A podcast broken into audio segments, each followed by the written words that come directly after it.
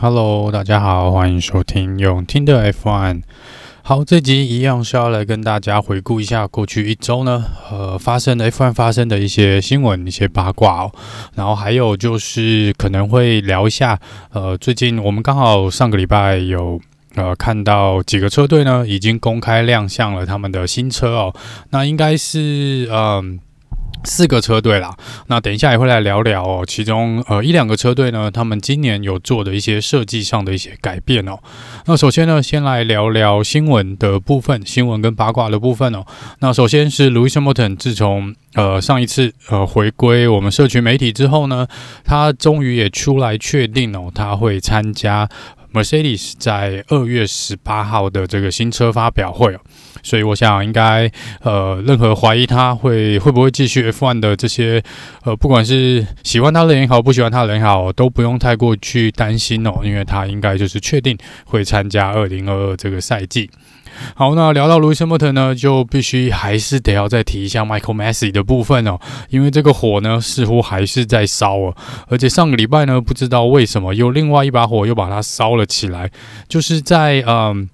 一些媒体上面呢，在上周呢，忽然间贴出来了，也就是在各应该是有蛮多的 F1 的讨论区哦，跟一些这个主流的体育媒体哦，包含 BBC 啊，或者这个 Sky Network，忽然间又贴出了之前就是去年这个阿布达比有争议的这个 Team Radio。那 Team Radio 在这个呃对话里面呢，之前我们在比赛里面比较常听到的，呃。是 Toto Wolff 讲的那个 No Michael No 那一那一段的呃录音哦，跟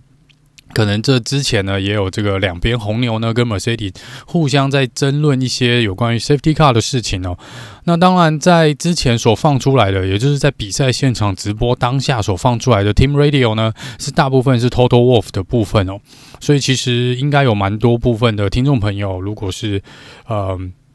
可能有一些朋友看到这个。呃，只有看到听到 Total Wolf 比较多在聊这个呃跟 Michael Masi 沟通沟通的这个部分的话呢，可能会没有很喜欢 Total Wolf 这个人哦。那其实当然呃，所有人所有车队哦都是有直接的，就在当时啦，的确都有直接的方式去找 Michael Masi 哦。只是一般的车队呢，基本上不太会去烦 Michael Masi 或是其他的呃可能 FI 的人哦，因为他们并不要去。抢，呃，去怎么讲？去争论任何事情或怎么样哦？所以在我们常常听到的，通常都是领先的几个车队哦，会有这个问题哦。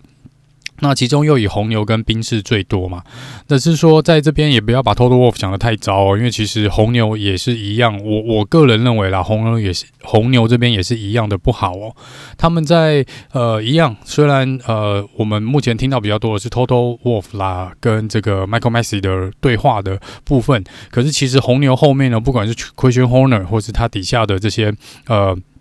可能其他车队工作人员哦，都是有在跟 Michael Messi 做沟通的，所以在上个礼拜呢，被放出来这个呃，其实也不是新的 Team Radio，也不是新的对谈哦，这也不是新的录音，其实在比赛之后呢，阿布达比比赛之后就已经有被放出来了，只是当时没有针对这个部分去讲啦。那这个部分呢，其实针对红牛，就是说红牛这边去跟 Michael Masi 类似去有点。你要说施压也好啦，或是建议讲好听一点，委婉的建议也好哦，就是呃，他们是去跟 Michael Masi 说，希望把这个 Lewis Hamilton 跟呃 Max Verstappen 中间的车子呢给清掉哦，所以这边呃变成说又再一次的把这个火再烧起来，说诶，那 Michael Masi 是不是的确就是听从了红牛的建议，就只放了那五台车哦？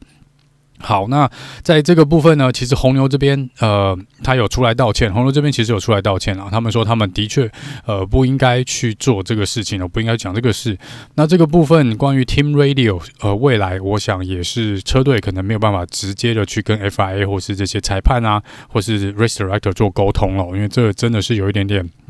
呃被滥用了啦。可能之前让他们可以去沟通，直接的去对话，可能是呃想要把这个呃。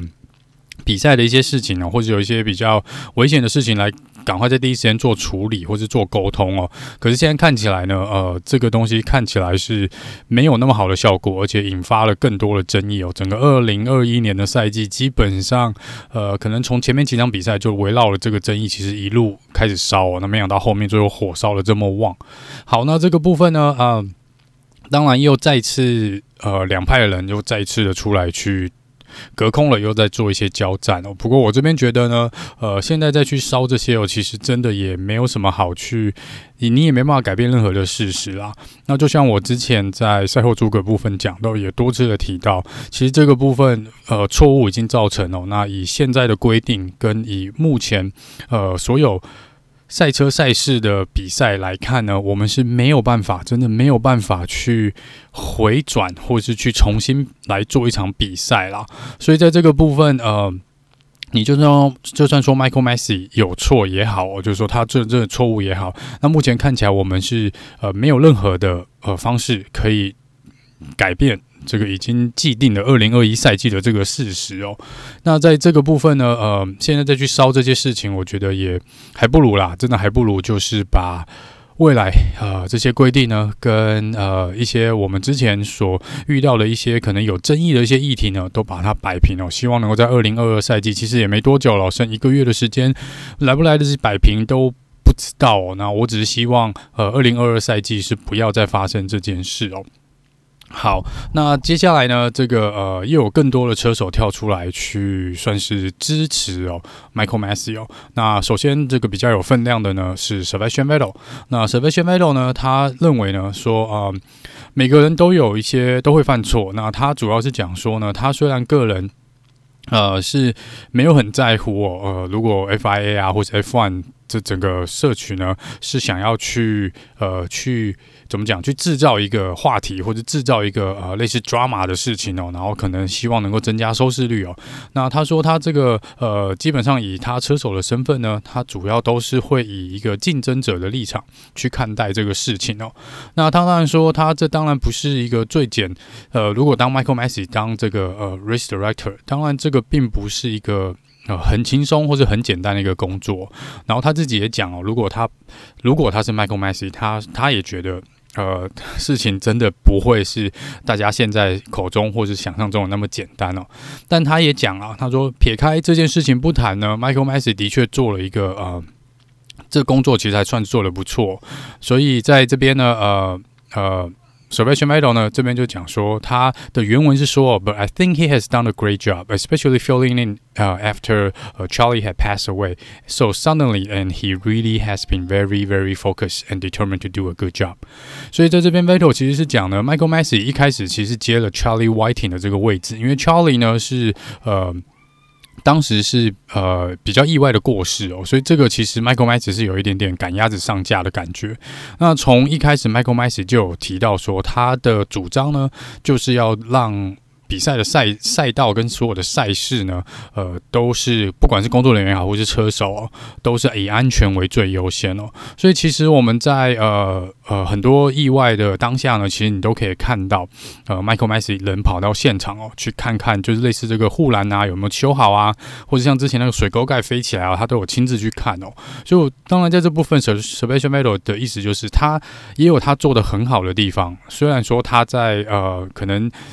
Handle 一些事情呢，处理一些事情，并不是让大家满意哦，也许不是那么的呃，怎么讲呃，有一致性。可是至少整年度来说，他觉得 Michael Masi 的正面的评分，他给的正面的评分还是会比负面的多，所以他觉得呃呃。总而言之呢，看大方向的话呢，他觉得 Michael Masi 还是做得不错。那同样支持 Michael Masi 出来表达支持呃 Michael Masi 的还有 Daniel Ricardo。那我觉得 Daniel Ricardo 是没有比较像 Vettel 这样直接跳出来说讲得那么白啦。但是 Daniel Ricardo 也说呢，就是 Michael Masi 呢的确是受到太多太多的压力哦。那也许这会影响到他的一些当下的一些判定哦。但他也觉得说整体来说呢，他也不认为 Michael Masi 是一个呃呃。做得不好，或是一个很糟糕的人，然后也他也不认为这是一个故意的，就是在那场阿布达比的比赛呢，当下他也不是去呃有意的呃去做一些会影响比赛结果的这些判决哦。他说在当下，也许他真的没有想到那么多，就只是就是 just do it，就是做了。那好了，那现在变成说，其实呃大概隔了快两个月，大概两个月哦，现在就越来越多人其实也有跳出来啦。呃，开始讲这个支持 Michael Masi 的事情哦。那呃，我个人的看法还是一样，没有太大的改变哦。就是呃，他的确做了，我觉得是做了一些很不好的呃判决很不好的一些呃选择哦。那这些选择呢，的确让 F1 增加了蛮多的污点哦。那看了这么多年，的确第一次看到这种很莫名其妙的一个比赛的结果。但是呃，坦白说，又说回来哦，就是如果现在没有任何一个人可以去有那个资历，或是有那个呃知识跟那个能力去。填入填掉呃，去怎么讲取代 Michael Masi 这个位置的话呢？现在临时去换一个人哦，也许不是那么好的好的点子哦。就是这个部分，我觉得可能就是 FIA 要去要去想一想的哦。那呃。我并没有反对，我个人还是一样没有反对让 Michael Masi 留下来，但是我真的也觉得 FIA 这边呢，必须要给 Michael Masi 更多的帮助，不管是多给他两个助、两三个助手也好，或是呃增加这个团队，或是想办法去呃，不管看你们怎么做啦，就是不能让他一个人去处理所有的事情哦，就是我觉得在分工的部分还是要去把它做好。总之呢，这边就是来看呃大会这边哦。怎么去决定哦？因为这个报告呢，应该初级的报告应该这个月会出来，只是我们一般可能他没有要公开啦，没有那么快公开。我们要公看到公开的报告，应该是三月，因为上次有讲到嘛，应该是比赛前几天的事情，三月十八嘛，就是呃，我们开幕赛前几天哦。所以在那之前呢，我们也许。也许，也许会有一些消息流出来说，看是新的 Race Director 是谁哦。但是在这之前呢，我看我们车迷们呢也是只能做一下等待哦。好了，呃，先不谈 michaelmas 跟之前那个事件哦，现在聊聊现在这个呃。呃，目前我们现在新车发表会的一些相关的呃消息，有关于新车的部分。首先来聊聊 McLaren 哦，McLaren 在前几天才公开了他们新的涂装设计哦，这整个新车亮相了。那等一下我会可能聊聊这个新车的一些设计。那首先先来聊聊 McLaren 这边的新闻。那首先呢，McLaren 这边呢，呃，这是除了发表新车以外呢，他们还做了相当重大的一个决定哦。整个车队呢，McLaren 跟所有几乎所有重要的人员都做了一个续约，而且是。延长合约的部分，首先呢是这个老板 Jack Brown 的部分，还有这个呃车队总监哦 Andrea Seidl 都还有他们底下长期跟着他们的这些呃比较。资深的这些工作人员呢，全部都是签了新的合约哦。那他们就是说呢，McLaren 是表示，既然现在看起来大家都是往一个好的方向走，那而且大家都在成长、在进步，就没有必要去做改变。那同时，这个当然呢，这个部分呢也少不了 Lando Norris 哦，所以他们也马上跟 Lando Norris 呢再次签了一个全新的合约合约哦，把合约延长到了二零二五年。所以我们现在看到 McLaren 基本上全队呢会留。的呃，机务人员都会留下来哦。那另外一边呢，Daniel r i c a r d o 之前因为是签了三年的合约，所以 Daniel r i c a r d o 应该会留到二零二三年。所以看起来 McLaren 目前这个所有的呃大部分的工作人员呢，主要这主要的工作人员跟车手呢，至少到二零二三年哦，应该都不会有太大改变。那这边呢，呃，Daniel r i c a r d o 也有出来讲了，他就出来讲说，他也是不排除哦，不排除在 McLaren。跑到退休，不过这要看看他二零二二的表现了。我觉得这个二零二二跟二三呢，这个 Daniel Ricardo 必须要拿出更好的成绩哦，才有办法去。呃，可能继续留在 McLaren 吧，可能他留在 McLaren。好，那既然聊到 Daniel Ricardo 呢，Ricardo 在前几天呢也公开了他今年全新的安全帽的设计哦。那这边呢比较有点点桃红色的感觉哦，那比较讨喜啊。然后他们他今年所使用的主要的这个呃。呃，英文的词汇呢是 present momentum，所以他把这个两个字呢是放在了他的安全帽的车顶上面。那这是他今年新的安全帽的设计。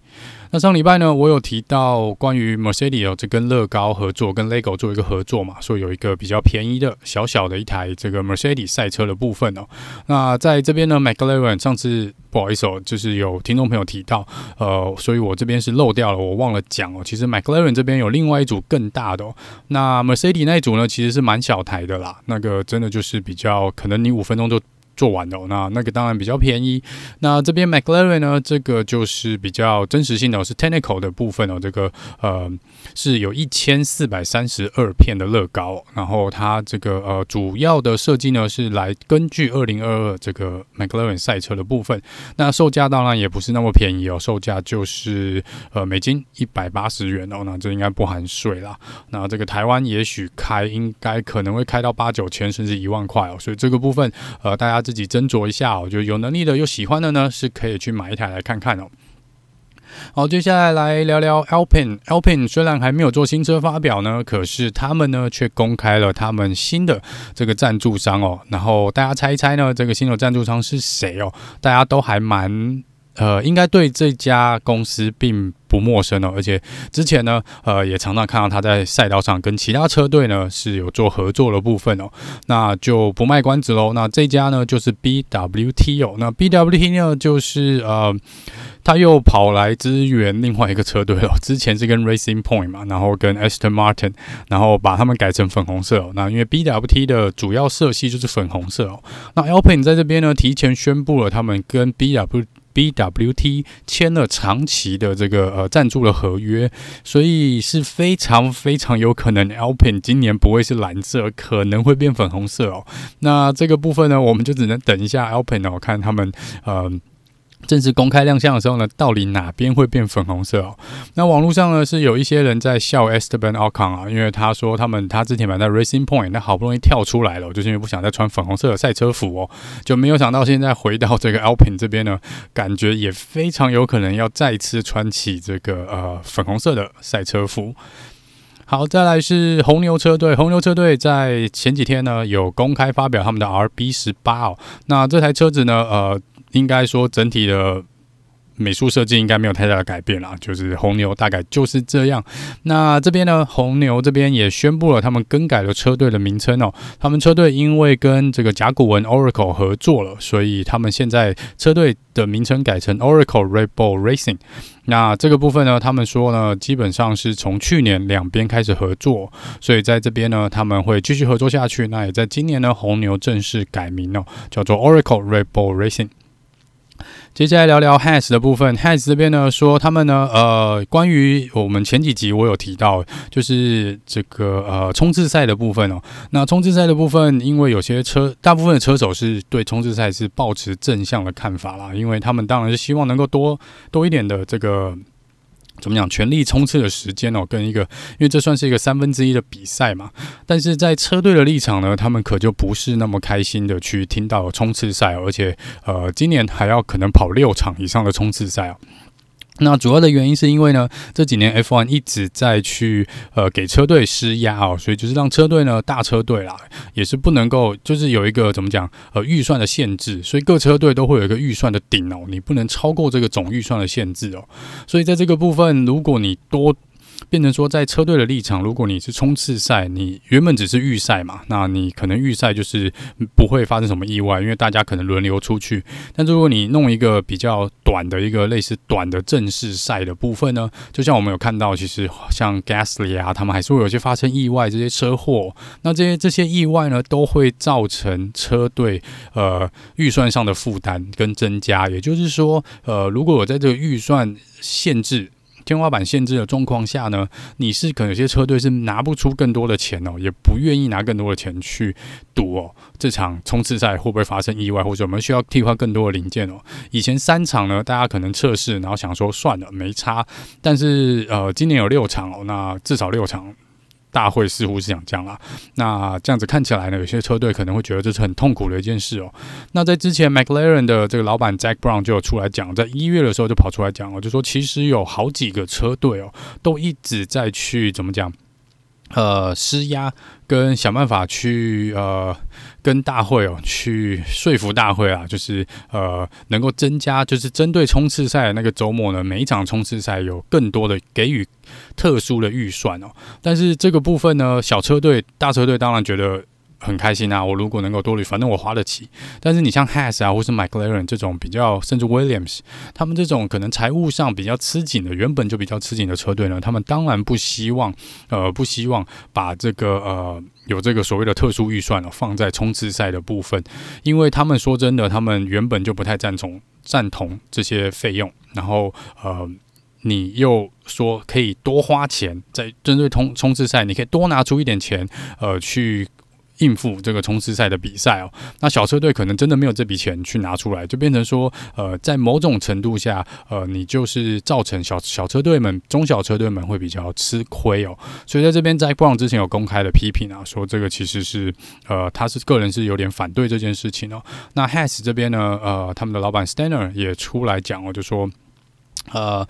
他也有想办法去影响、去说服这个 FIA 跟影响大会哦，但是他的是反方向了，他是希望他们不要呃不要有提供这个呃特别的预算哦，所以他们之前公开讲嘛，其实就是像法拉利啊、红牛这些车队去。拉拢，想办法去呃要求要到这些新增加的这个额外的预算，所以这个部分呃，我想还有得吵，因为目前还没有大会目前这边都还没有正式决定到底是要不要跑 Spring Race 哦，因为听说好像是要各车队还是要来一个投票啦，那也许会有车队就是蛮多车队投不要的，否决掉这个事情了，所以如果否决掉呢，我们今年也许看不到呃冲刺赛的部分。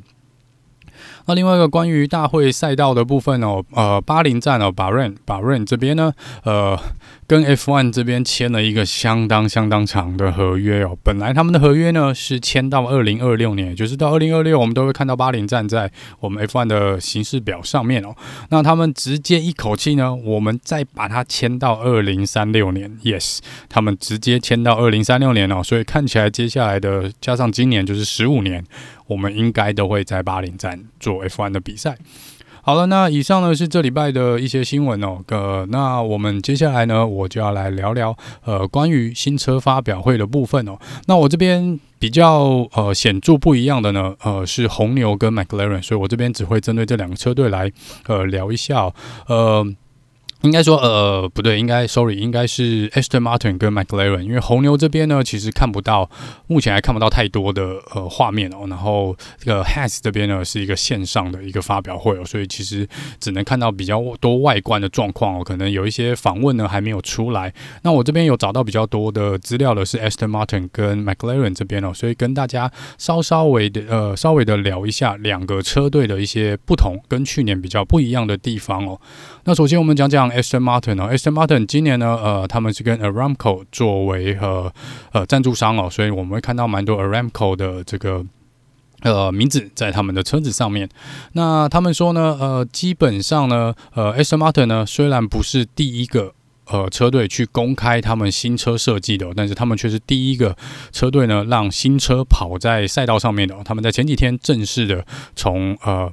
车库里面呢，把这车子拿出来跑，也公开了他们的影片哦。所以他们当时在新车发表会的时候就有提到说，他们这个新车发表会是真的新车发表会，不是什么线上的啦，或者也不是什么一个呃类似还。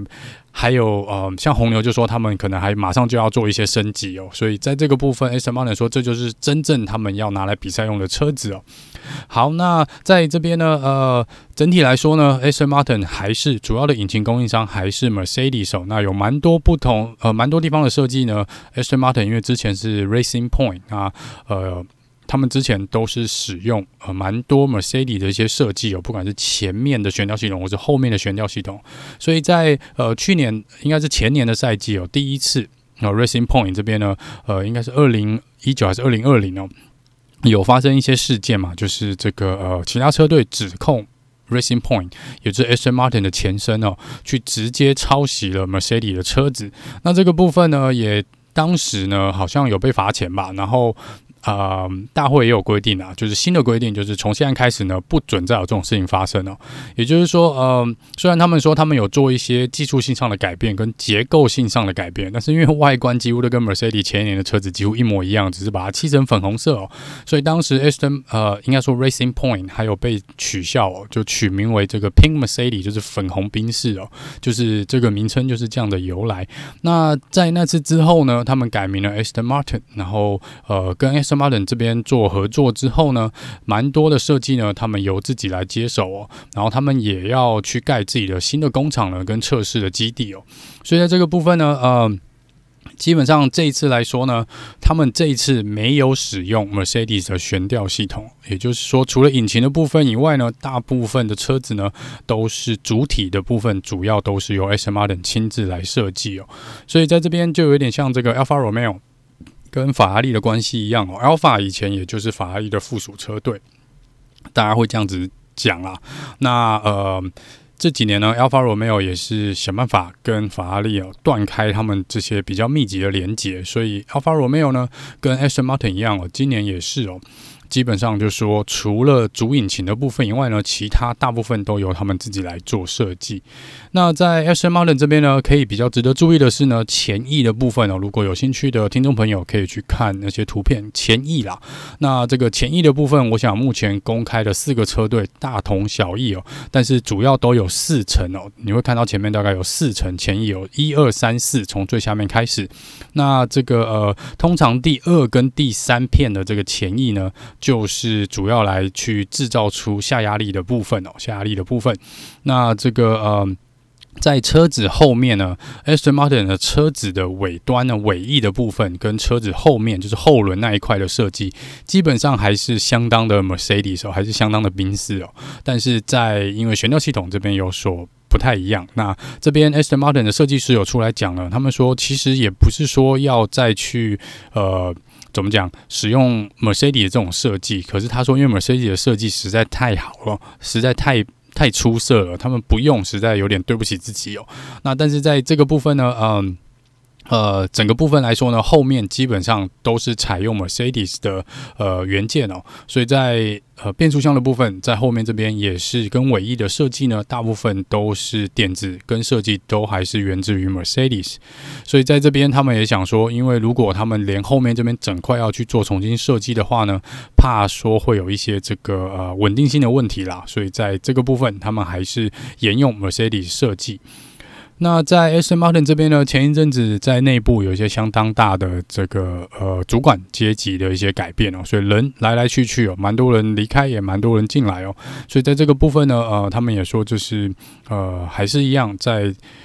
呃，建立自己的车队哦，然后在这个部分可能还是没有到位，还没有完全到位啦，所以这个部分还会可能我们未来还会再看到一些人哦，来来去去的，所以在这个部分还不是一个完全型哦，所以呃，Lawrence Stroll 也是老板这边呢，呃。是觉得呃，慢慢的往他想要看到的那个画面跟那个他的愿愿景已经开始实现了，所以他觉得是慢慢的、慢慢的往那边发展，但是要一步到位呢，还是有点困难哦。好了，那那这个部分呢，呃，所以这个部分是 Aston Martin 哦，所以我们看起来它的绿色呢，呃。是，我觉得是比去年的好看啦。那但是，然后这边要看起来哦，有一个值得注意的地方呢，就是如果我们从空拍，就是从上面直接往下看哦，我们会看到在车体的两侧呢，Aston Martin 有那个像鲨鱼鳍的这个一条一条的。那这边他们说主要是为了这个引擎散热的部分哦，所以在这边呢，主要是为了散热的系统，所以是使用了这个。边边两侧呢，去做一个呃类似导引气流跟热气有排排出来的这个部分。那其他地方呢，应该看起来就是跟原本二零二二的赛车还蛮像的。那目前看来呢，所有的车队应该都可以针对前轮跟后轮中间的这一块，还有引擎盖的部分呢，是可以做比较多的自由发挥哦。但是在前翼跟这个呃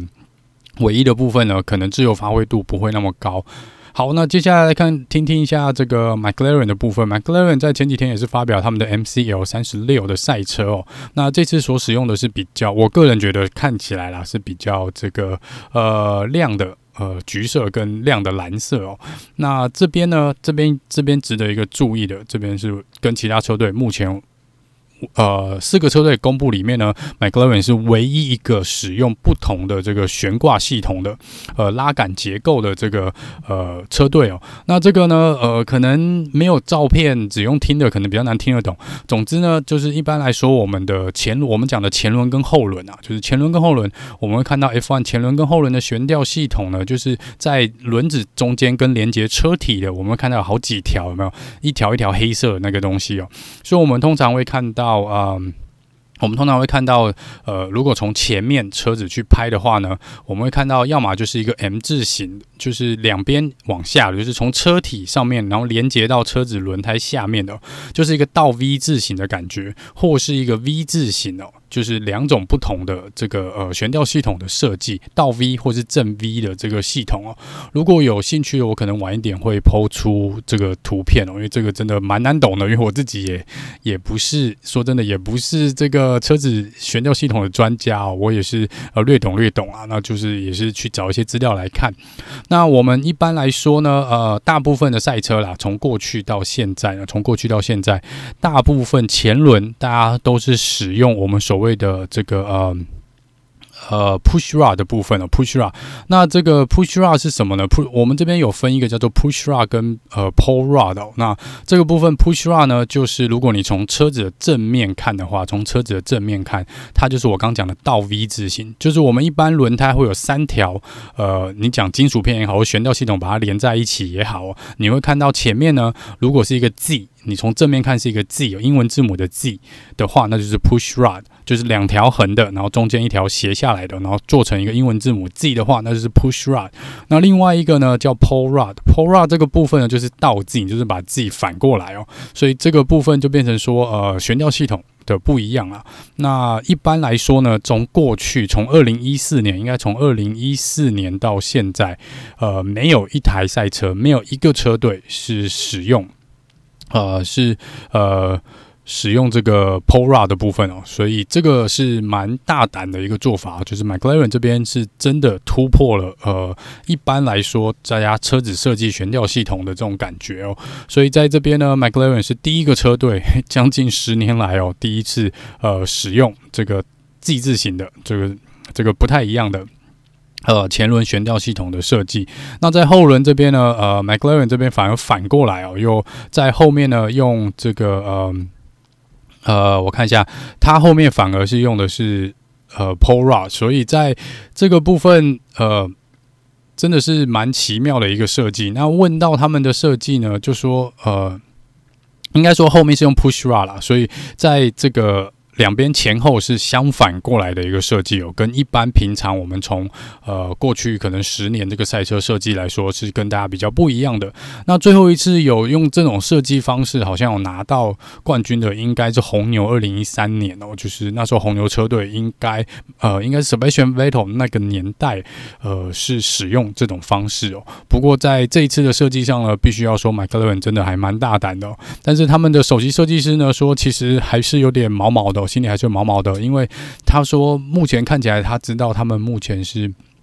呃第一个车队来使用这个，而我们稍微聊刚刚聊到这个 pull rod 跟 push rod 的这个悬吊系统呢，也就是呃拉杆跟推杆的这个呃。结构呢，悬吊的结构是不可能同时处在同一个悬吊系统，也就是说，你要么选择这个拉杆，或是要么选择推杆哦。所以在这个部分呢，你只能选择一个，所以就是看车队来做抉择。只是一般来说，过去大家都没有，呃，大多数的 F1 都是使用这个推杆，就是 push r 的部分哦。所以这是用 pull r 呢，是这个非常非常，呃。大胆的一个做法，必须要这样说。那他们也说了呢，呃，如果如果他们猜对了，如果麦克伦猜对了，那他们很有机会跑在前面哦。那如果这个想法跟这个设计开赛之后呢，发现是错误的，也就是跑不快，也就是我们简单讲就是跑不快的话呢，那他们整年度应该会相当相当相当的痛苦哦。好，那聊聊一下车子的设计哦。车子的设计一样，前翼呢跟 Aston Martin 跟其他车队类似哦，都是有四片，主要有四层哦。那一样，第二跟第三层呢是属于这个呃下压力的主要来源导流的部分。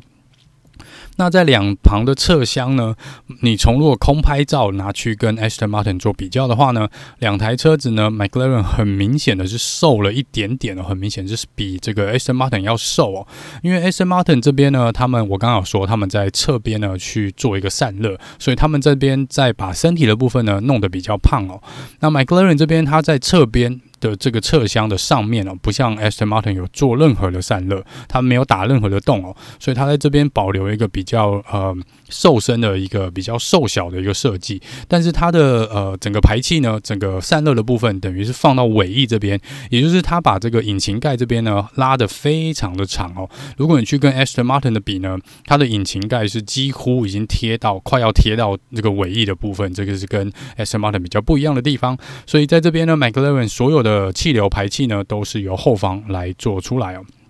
那这个呃，他们说呢，呃，这个部分他们认为是针对他们目前赛车的设计呢是比较有效散热的部分哦。所以在这边呢，呃，他们也讲说这次的设计呢也有一些重点处理哦，就是去年呢前两年可能 McLaren 的部分他们在跑高速弯道的时候呢是相当相当的强哦，是有优势的。但是在这个比较慢速弯哦，也就是比较多的弯道的这些赛道上面呢，他们是比较吃亏的。那也就是为什么 Daniel Ricardo 的呃，可能他自己的开车的特性呢，在这边发挥不了作用，也就是他为什么挣扎那么久？因为在整个车子的设计上面呢，对一些比较呃需要低速过弯的弯道呢是比较不友善的。那 McLaren 这边他们希望在新车 McLaren 三六第三十六号车这边呢，是可以针对这个部分做一些平衡的啦，做一些平衡的。所以这个是 McLaren 大概新车的设计哦。不过实际上的效果好不好呢？就像呃这个技术人员讲的，哦他们也必须要等到正式比赛才知道，他们整整体的设计是对还是错。好了，那以上呢是呃关于这个车子的部分哦。那有关于车子这个设计的部分呢，呃，我可能也真的不是那么大的专家，只是说如果有兴趣的朋友可以去看一看大家这个前面跟尾翼的这些设计哦，看看呃这些比较不一样的地方。那如果有一些更新的消息呢，我也会在呃每一集的有空，我就会在每一集的这个呃 Podcast 里面呢跟大家稍微聊聊他们新车设计的点子哦。那接下来下个礼拜呢，明天二月十四号情人节呢是。AlphaTauri 的新车发表会哦，然后十五号紧接着是 Williams。那 Williams 这边呢，在前几天 Alex 小榜跟这个 Latifi 呢，有放出一些这个类似呃前导片的感觉哦，就是他们好像有在说哦，这次会有一个全新的设计哦。那讲到这边呢，我必须要坦白说哦，其实呃现在看到 Has 嘛，Red Bull，然后还有 Aston Martin 跟 McLaren，其实主要的变化都不大哦，都是照他们之前的这个设计。呃，我我我们纯粹讲的是车子外装涂装的设计哦，美术设计啦。那这边唯一能够我觉得比较有重大变化的呢，大概就 Williams 跟。